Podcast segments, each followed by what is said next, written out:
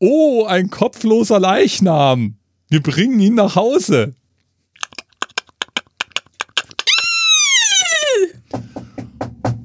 Oh, der Vampiroper. Wir lassen ihn rein.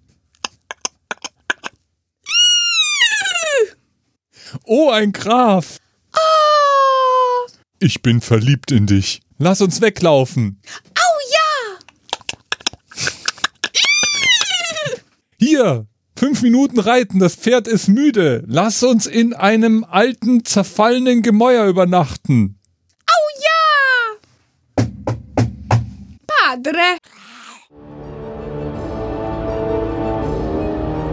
Beißen und saugen.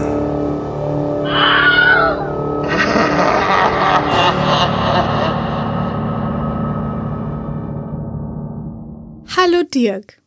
Hallo Susanne. Ich bin von, der, von dem Excitement, von der Begeisterung noch völlig Ja, weggetragen. mh, von einem tatsächlich italienisch-französischen Film aus dem Jahre 1963. Wir haben uns jetzt gerade einen Film angeschaut im italienischen Ton, dem wir angesehen haben, dass die Schauspielerinnen und Schauspieler eigentlich alle Französisch sprachen. Nee, nicht alle wahrscheinlich. Ich habe dann zum Schluss nicht mehr. Ich war so von Furcht durchdrungen, dass ich mich nicht mehr auf die Lippen konzentrieren konnte. Hm. Ja, also ich glaube, die haben alle Französisch gesprochen. Und der Untertitel war Englisch. Also französische Schauspieler, italienische Synchronisation und englische Untertitel. I vampiri sono presenti ovunque. Die Vampire sind überall. Ja. Might be someone sitting next to you. Und was denn sitzt so verdächtig im Ga ganz, ganz großartig, ja. Mhm. Also wir müssen auch sagen, dass äh, Black Sabbath sind ja eigentlich drei Filme. Ja, äh, wir werden die anderen zwar jetzt nicht erwähnen, weil da geht's gar nicht um einen Vampir. Und ich kann euch mal sagen, also im ersten Kurzfilm klingelt eigentlich andauernd ein Telefon. Und zwar nicht so eins, wie man das so heute so kennt, mit irgendeiner Melodie, sondern dieses schrille Klingeln. Und es klingelt eigentlich andauernd und zum Schluss ist dann, äh, sind dann zwei Leute tot. Guck mal, die hat reagiert, bevor das Telefon geklingelt hat. Hast du das gesehen? Erinnere mich mal nochmal, wie hieß nochmal die erste Geschichte? Il telefono. Ah, das Telefon. Hm. Eigentlich die mittlere Geschichte war die Vampirgeschichte. Und die drei Geschichten haben eigentlich auch nichts miteinander zu tun. Ja, drei aufeinanderfolgende Horrorgeschichten. Genau. Wie, was man halt so 1963 unter Horror verstanden hat. Ja, es waren eher langsam erzählte Geschichten. Ja, aber da muss ich, muss ich mal wirklich gestehen, äh, es gab so eine Zeit, da wurde gerade das irgendwie umgestellt. Von einem langsamen Erzählstil wurden die Schnitte immer schneller und ich weiß noch, als die Kids klein waren und ich nach, ich weiß nicht wie vielen Jahren wieder mal ins Kino gegangen bin oder so, ich war völlig überflutet eigentlich von diesen schnellen Schnitten. Und jetzt, wenn ich dann so was Langsames angucke, weil ich glaube, das war früher immer so, auch die 70er und 80er, das war relativ langsam. Und wenn ich das jetzt angucke, dann denke ich mir, hm, okay, können wir vielleicht mal auf eineinhalbfache Geschwindigkeit stellen oder so. Ja, wurde halt damals so erzählt, ne? Dafür wurde dann sehr drauf geachtet, dass zum Beispiel da Schatten geworfen werden oder dass das Licht auf das Gesicht in einer bestimmten Art und Weise fällt, dann Geräusche. Ein Beispiel ist zum Beispiel dieses ganze, dieses ganze Filmchen durch, hört man den Wind heulen. Der jemand stand und Windgeräusche gemacht hat? Wurden halt hinterher dazu gemacht. Obwohl keine Äste sich bewegen, sich eigentlich gar nichts bewegt, aber der Wind heult. Bevor wir da jetzt aber drauf einsteigen, wollen wir vielleicht mal gerade erzählen, worum so. es denn geht in dem Film. Der Film wurde 1963 gedreht, aber dieser spezielle Teil des Films spielt im 19. Jahrhundert. Und basiert auf einer Kurzgeschichte von Tolstoi. Es Da reitet ein Mann durch Nacht und Wind, und findet eine Leiche. und zwar eine enthauptete Leiche. Das ist aber mal. Oh, Also, wenn ich da. er ist enthauptet. Was, echt jetzt? Ja. Oder? Es hat doch eben so ausgesehen, als wäre er Ich bin verwirrt. Beim Hochheben kein Kopf dran gewesen. Aber es ist ein schönes Messer. Ein krummes Messer. Ein krummes Messer. Mit einem Dolch im Herz. Uh. Und was macht man, wenn man unterwegs eine Leiche findet? Das wissen wir, ja. Wenn man eine Leiche findet ohne Kopf, darf man die behalten. Er nimmt also diese Leiche auf dem anderen schwarzen Pferd mit. Das sieht also dann so aus, als würde ein enthaupteter Körper durch die Nacht reiten, weil das Pferd sieht man nicht wirklich, weil es ist ja schwarz. Und Schwarzes Pferd bei Nacht. Ja, es war Hm. ein bisschen dunkel alles so. Und äh, ja, jedenfalls reitet er zum, zu einem Bauernhof in der Nähe oder zu so einem Haus in der Nähe, so ein Holzhaus im, Ja. Wesentlichen. Und da reitet er hin, der Adelige, mit dem kopflosen Leichnam im Gepäck und da findet er eine Familie vor. Eine Familie bestehend aus äh, zwei Frauen, zwei Männern und einem Kind. Und da kriegt er dann mit, dass der Vater von denen seit fünf Tagen nicht mehr gesehen wurde. Und auf der Jagd war nach einem die Gegend unsicher machenden türkischen Verbrecher. Und dieser tolle Graf, ja, kommt also in dieses, in dieses Haus rein. Und das Erste, was er feststellt, der Dolch, den er aus dem Herzen des enthaupteten Körpers gezogen hat, passt dort an die Wand. Und wie erkennt er das? Ganz einfach, die Umrisse dieses Dolches sind so erkennbar an der Wand, da ist wahrscheinlich jahrhundertealter Staub einfach mal festgeschwitzt. Es ist, als wenn man bei uns die Schränke von den Wänden abrückt. Die Küche wahrscheinlich. Die Küche, genau. Ja, jedenfalls äh, lernt er dann auch, dass der Vater nicht nur fünf Tage vorher aufgebrochen ist, sondern auch noch Instruktionen hinterlassen hat. Denn die Familie ist überzeugt davon, dieser türkische Verbrecher ist nicht einfach nur irgendein Verbrecher, sondern ist ein Wurtulak. Was ist ein Wurtulak? Ein Voodoo-Lack ist ein vampirähnliches Wesen, das die Menschen, die dieses Wesen liebte, bevor es gestorben ist, auch zu Voodoo-Lacks macht. Perché vorrà dire che sarò diventato anch'io un Vurdalak. Un Vurdalak. Anche vostro fratello ha detto questa parola, ma So geil, wie man dramatisch äh, Wurdulak sagen kann. avreste paura soltanto a pronunciare questo nome. Jedenfalls, dieser türkische Verbrecher steht eben im Verdacht, ein Wurdulak zu sein und deswegen hat der Vater, bevor er aufbrach, die Anweisung ähm, hinterlassen, wenn er mehr als fünf Tage weg wäre, dann soll die Familie davon ausgehen, dass er auch ein Wurdulak ist und sollen ihn nicht reinlassen, sondern ihn am besten gleich mit einem Stich ins Herz töten, sollte er nochmal vor der Tür auftauchen. Ja, und es kommt, wie es kommt. Die Glocke schlägt zwölf, wobei ich mich gefragt habe, welche Glocke, weil eigentlich ist da ja nichts außer dieses Haus und Ruinen. Wo kommt da jetzt die Glocke her? Aus der Ruine? Irgendwo wird schon eine Glocke sein.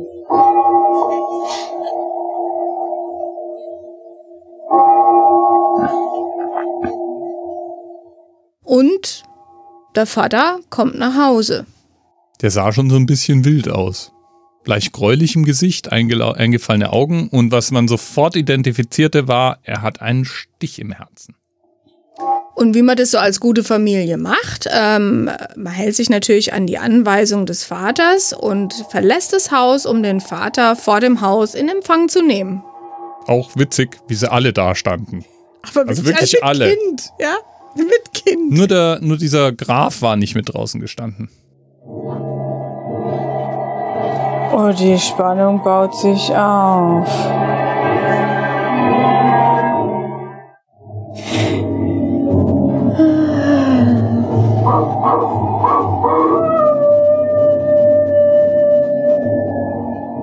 Wir sind ja schon mal alle draußen vor der Tür, damit er nicht lange rumsuchen muss.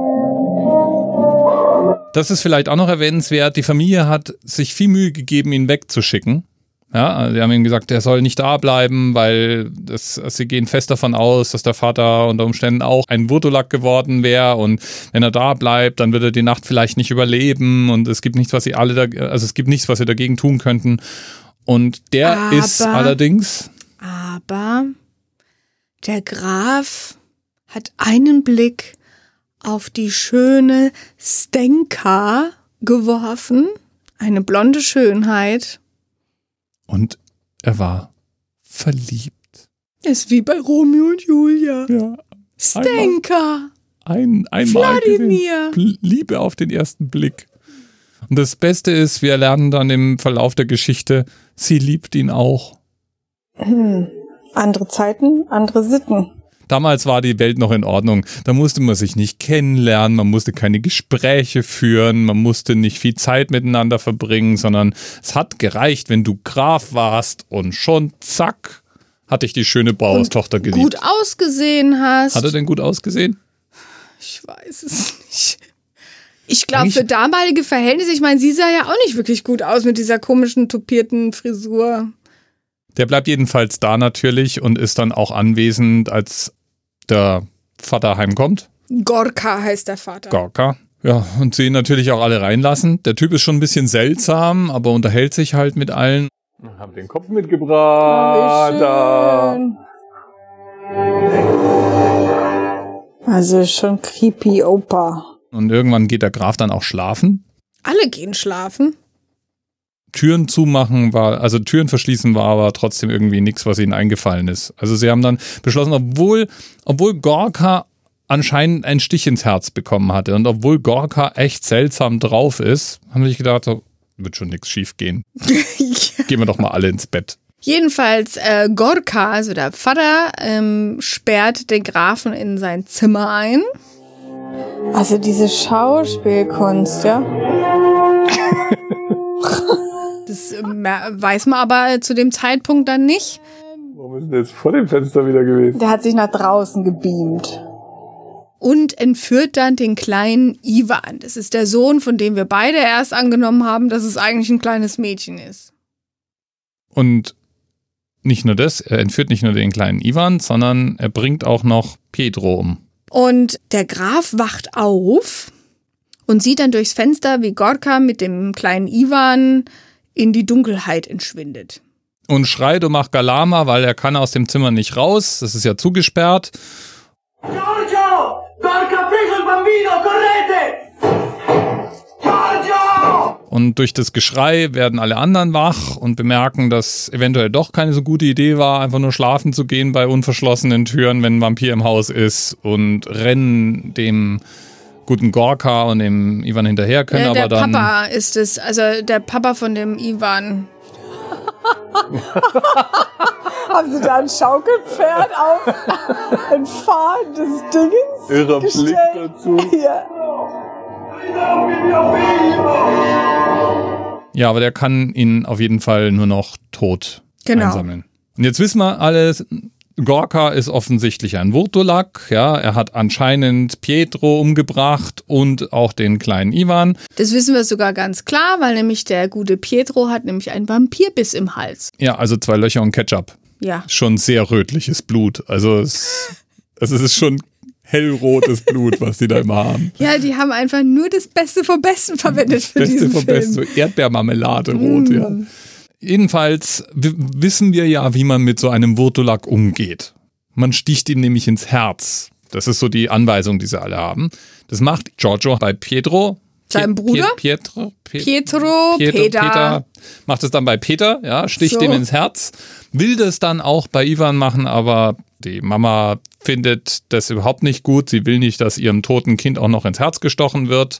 greift sich eine Waffe und bedroht dann ihren Mann und sagt es nur über deine Leiche. Und deswegen treffen die alle die unglaublich sinnvolle Entscheidung, Das Kind das. einfach so zu begraben. Genau. Und Wenig später. Supi. Der kleine Zombie wacht auf. kommt ein kleines Kind. Mama, ich friere so. Mama, mach die Tür auf. Mama!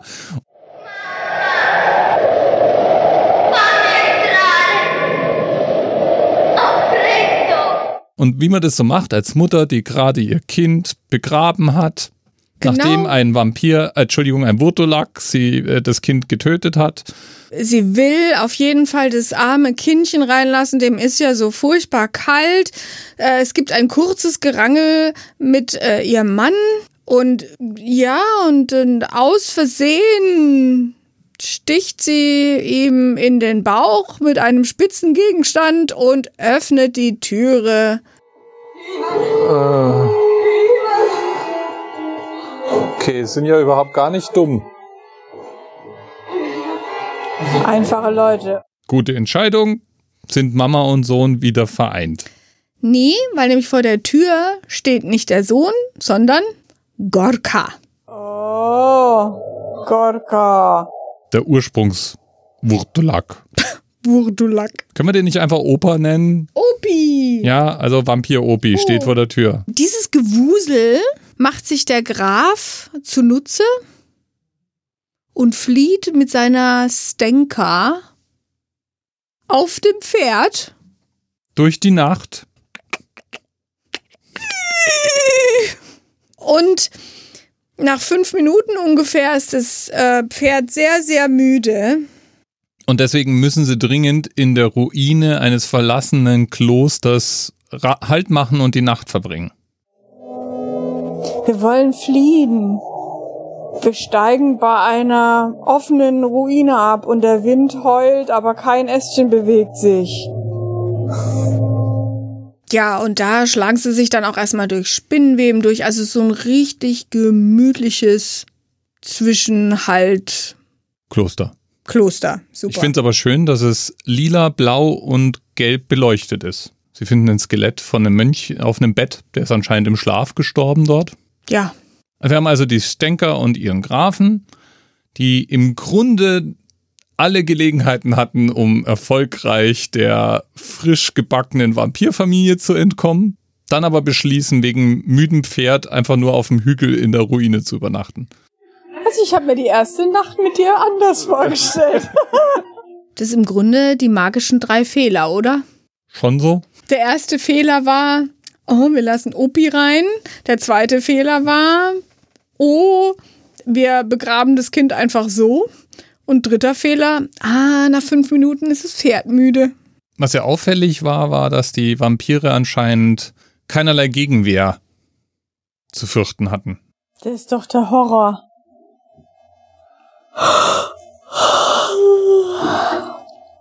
Also es kam zu keinen Kämpfen und sah später dann sieht es so aus, als wenn es zumindest mal so eine der Fähigkeiten wäre. Wir sehen ja Die waren halt noch nicht ausgebildet. Weißt du, ich meine, wenn du mal die Figuren angeguckt hast, wie die so aussahen, die sahen echt aus wie normale Menschen. Ja, sie waren nicht so vampirig irgendwie, gell? Jo, jedenfalls, die sind in diesem, in diesem Kloster und schlafen da. Als Stenka aufwacht und einfach mal nach draußen geht. Wo dann die Vampirfamilie, also ihre Familienmitglieder auf sie warten, Schnitt. Sie, sie, sie jammert schon noch erstmal so ein bisschen und sagt dann, sie liebt den Grafen. Woraufhin dann Vampiroper sagt, niemand wird dich so lieben, wie wir dich lieben. Dann Schnitt. Dann haben sie jetzt alle sich mal gerade lieb gehabt. Und äh, der Graf wacht auf im verlassenen Kloster und bemerkt, oh, seine Liebste ist nicht mehr da. Und was macht er dann? Was macht man dann in so einem Fall? Zurückreiten. Super. Da wartet seine Liebste schon im Bett. Schickt ihn aber erstmal noch weg. Ja, und sagt, ja, geh, geh. Woraufhin er sagt, Nein, nein. Ach so, die essen ja, die beißen immer den, den sie lieben und sie hat sich doch jetzt inzwischen spontan in den da verliebt. Der ist jetzt dann auch gleich ein Vampire-Snack. Es dauert bestimmt noch zehn Minuten. Die Nacht, die niemals endet. ja, schon irgendwie. Aber trotzdem scheint alles lila. Ich will lieber sterben und tot sein, als auf den Druck deiner Lippen zu verzichten. Ja, es Das war schon sehr, po sehr poetisch. Warum sagst du eigentlich nie solche tollen Sachen zu mir? Hm? Ach, wie romantisch. My lips are dead without your kisses. Gar kein Problem. Die zwei küssen sich. Und sie sagt dann, jetzt weiß ich, dass du mich wirklich liebst. Genau, und ihre Lippen wandern langsam den Hals hinunter und sie beißt ihn. Bam, bam, bam, bam. Fertig. Und jetzt fragen wir uns, wie geht's dem Pferd? Was haben sie mit dem Kopf gemacht, ja? Ja, also der, den Kopf haben sie ja irgendwann draußen an den Eingang gehängt. Ach ja, stimmt, ja, ah, den Kopf. Also dann sind irgendwie alle zu Vampiren geworden und an der Stelle endet die Geschichte. Ja, es ist jedenfalls irgendwie schon seltsam. Also es ist so eine Aneinanderkettung von echt dummen Entscheidungen. Die Nacht, die nicht endet irgendwie gefühlt. Ist das jetzt eigentlich immer noch die gleiche Nacht? Ja, das Pferd. Ja, das und du denkst die ganze Zeit, die Sonne geht auf, weil am, am Horizont ist irgendwie so hell und es wird immer heller oder so. Und die Nacht geht aber trotzdem weiter und der Wind heult. Geht die Sonne unter, oder wie? Ja, anscheinend. Ich dachte vorhin, dass er aufgehen würde. Ja, ich auch. War praktisch, mein Pferd umsonst gekriegt. Ach, da sind zwei Pferde. Irgendwie zu dunkel alles. Ja, das eine ist schwarz. Also es ist fast wie bei, äh, wenn du The Witcher spielst, ja. Wind is howling. Genau, genau, die ganze Zeit, ja. Wind's howling. Im Haus, draußen, in einem geschützten Scheune, in, in unten im Keller von der Kathedrale oder der Kirche, der Wind heult. Das ist sogar im Haus windet. Ist aber eigentlich das Gegenteil vom Witcher, weil beim Witcher ist es so, auch wenn der Wind nicht heult, weht ja trotzdem sein Haar. Ja, das stimmt. Während bei denen ja weht ja nix, außer, außer dass du den Wind die ganze Zeit heulen hörst. Also die gehen ja auch vor die Tür und dann siehst du die ganze Zeit so Nebel rumwabern, aber der Nebel, der wabert so ganz, ganz langsam. Also da habe ich mich echt es die gefragt, ganze Zeit so wie haben die wohl diesen Nebel irgendwie gemacht? Weil es sah irgendwie gar nicht so aus wie, wie künstlicher Nebel, so wie wir das äh, kennen, so aus Filmen, sondern es sah eher so aus, als hätte jemand da Zigarren gepafft, ja, und, und ist dann schnell weggegangen und um diese eine Szene zu drehen. Keine Ahnung. Also war sehr seltsam. war seltsamer, seltsamer Nebel jedenfalls. es waren ja drei Geschichten, aber gefühlt hat diese Geschichte allein eine Stunde gedauert. Also das hat sich so in die Länge gezogen. fiel auch auf, dass die, also wir haben keine Eckzähne gesehen, wir haben eigentlich nur die Bissstellen von denen gesehen. Und außer, außer jetzt dem Vampiroper sahen alle eigentlich ganz gesund aus. Ja, nee, stimmt nicht. Zum Schluss, der Vampirpapa war dann auch irgendwie so gr graublau irgendwie. Ja, die sahen dann alle nicht mehr so gut aus. Bis auf Stenka, die war ja gerade erst frisch. Ja, die Moral von der Geschichte? Wenn Opa sagt, sollte ich länger als fünf Tage weg sein, jagt mir einen Dolch ins Herz, dann lass ihn zur Tür rein, wenn er klopft.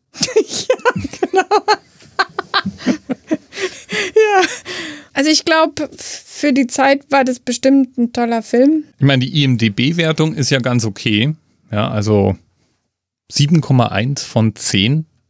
Und er Also hat einen Preis gewonnen, nämlich die Academy of Science Fiction, Fantasy and Horror Films USA Mhm. hat 2008 einen Preis dafür vergeben. 2008. Ja, Wie ist denn das 45 gekommen? Jahre nachdem er ins Kino gekommen ist, hat er einen Preis bekommen bei Ja, irgendeiner super. Best DVD Collection. Das Interessanteste an dem Film ist eigentlich, dass diese englische Heavy Metal Band Black Sabbath ihren Namen nach diesem Film benannt hat.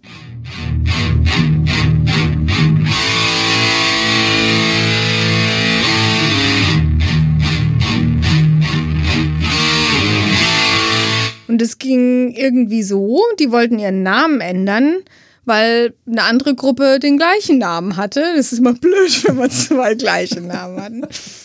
Die hießen Earth vorher. Und dann waren die in einem lokalen Kino und da spielten die diesen Film eben. Und ähm, sie haben sich so darüber gewundert, dass Leute dafür Geld bezahlen, aber fanden den Titel halt cool und deswegen. Was ist denn das für ein scheiß Hardrock-Name? Earth. Also, damit, es mal festhalten, dass Black Sabbath ja wohl ein wesentlich coolerer Heavy-Metal-Name ist als Earth. Ich kann die Verwunderung nachvollziehen. Ja, wie viel, wie viel Blutstropfen würdest du dem geben? Ich finde, wir müssen da schon ein bisschen fair sein. Und wenn ich jetzt mal im Vergleich zu dem Daybreakers das nehme und ähm, mir vorstelle, okay, Daybreakers wurde in den 2000ern gedreht, 2010, und das wurde 1963 oder was gedreht, ja. Und wenn ich diesen Abschlag da drauf lege, sozusagen, fand ich den jetzt gar nicht so schlecht. Ich meine, klar war der Plot Blutleer? leer. ja. Ich, bei diesen vielen Fehlentscheidungen langst du dir ja nur an den Kopf. Ja, also es, es fiel schon auf, wie oft sie genau das, das Falsche gemacht haben. Eigentlich jedes einzelne Mal. Und zwar immer, immer im besseren Wissen. Also die Figuren wussten, was die richtige Entscheidung ist und haben sich gegen, dagegen entschieden, haben das andere gemacht. Die ich wäre ja bei denen auch nicht mehr von diesem Gaul runtergegangen. Von mir aus wäre der Verschöpfung unter mir gestorben. Ja, ich wäre Hätte mir halt den zweiten Tag. Gaul hätte den geköpften da liegen lassen und wer da. Vielleicht hat man das aber im 19. Jahrhundert nicht so gemacht. Wissen wir ja nicht. Ja, aber trotzdem wäre ich geritten, bis die Sonne aufgegangen wäre. Ja. Das aber egal. Ja. Also es stimmt schon. Ich glaube, für, wenn wir überlegen, es ist ein Film aus den 60ern, wir haben schon wesentlich schlechtere Filme gesehen aus den 60ern. Ich sag nur, auch, also wann, wann fangen die James Bond-Filme an? Ah, die fangen auch in den 60ern an. Und das war schon schlechter, was der, so filmisch, was wir da gesehen haben. Ja, allerdings. Also jetzt hier der, der Black Sabbath war, das war zumindest ordentlich, wie du sagst, es war ordentlich beleuchtet, mit einem guten Gespür dafür, wo jetzt Schatten und Licht sein sollte. Genau, die haben ja auch mit diesen Schatten gespielt. Die Kulisse war ganz nett, ja, die Schauspielkunst war überschaubar, aber sicherlich für die Zeit auch okay. Die war sehr überschaubar. ja. Die, Aber wenn du dir überlegst, dass es vielleicht auch als Theaterstück aufgefangen, äh, aufgeführt wurde, dann ähm, muss ich sagen, rein von der Inszenierung und, und so war das schon dem Theater auch angepasst. das hat tatsächlich an Theater erinnert. Also Ja? mir kam vor allen Dingen diese Klosterruine wie ein Theaterset vor. Weil du hast so richtig gesehen, die Schauspieler sind alle von derselben Seite in, zu dieser Burgruine gegangen. Und das war der einzige Weg, der beleuchtet war. Der Rest hatte nur die Aufgabe, creepy auszusehen, ja. Ja, und lila? Und lila, ja, vor allem lila. Das Lila war auch auffällig, ja, diese Farbwahl. Ja, also ähm, deswegen, das war schon so ein bisschen auch Kunst. Deswegen wäre ich da sehr gnädig und würde sagen, geben wir ihm mal vier. Weißt du, ich denke halt, wir werden noch so ein paar Komödien wahrscheinlich sehen und die sind bestimmt da drunter. Na gut. Black Sabbath. Der Film, der der gleichnamigen Band ihren Namen gab. Damit hat er ja schon mal ein wichtiges Vermächtnis hinterlassen. Wir haben ihn jetzt gesehen. Auf YouTube kann man den kompletten Film im italienischen Original mit englischen Untertitel gucken. Link natürlich, wie immer, in den Notizen zur Sendung. Und den haben immerhin inzwischen knapp 40.000 Leute angeschaut. Also so ungefähr so viele Leute, wie eine durchschnittliche Folge vom, vom Coronavirus-Update auf YouTube anschauen. Eigentlich äh, ist es ja nicht das italienische Original. Es ist ja das französische Original mit, mit italienischer Synchronstimme und englischem Untertitel. Ja, wobei IMDB behauptet, Italienisch wäre die Sprache gewesen, in der der ausgeliefert wurde. Also anscheinend haben die den einfach mal synchronisiert. Die haben einfach mal der, dem Umstand Rechnung getragen, dass französische Schauspieler einfach nichts anderes als Französisch sprechen und haben gesagt, egal, wir synchronisieren das. Und wer will denn schon Französisch hören? Italienisch ist eh die schönere Sprache. So werden sie sich das gedacht haben und so war das dann. Bleibt gesund und, Lasst euch nicht beißen. und bis, Bis bald. bald. Ernsthaft jetzt, Leute, wir brauchen bessere Wortwitze zum Schluss. Beißen und saugen.de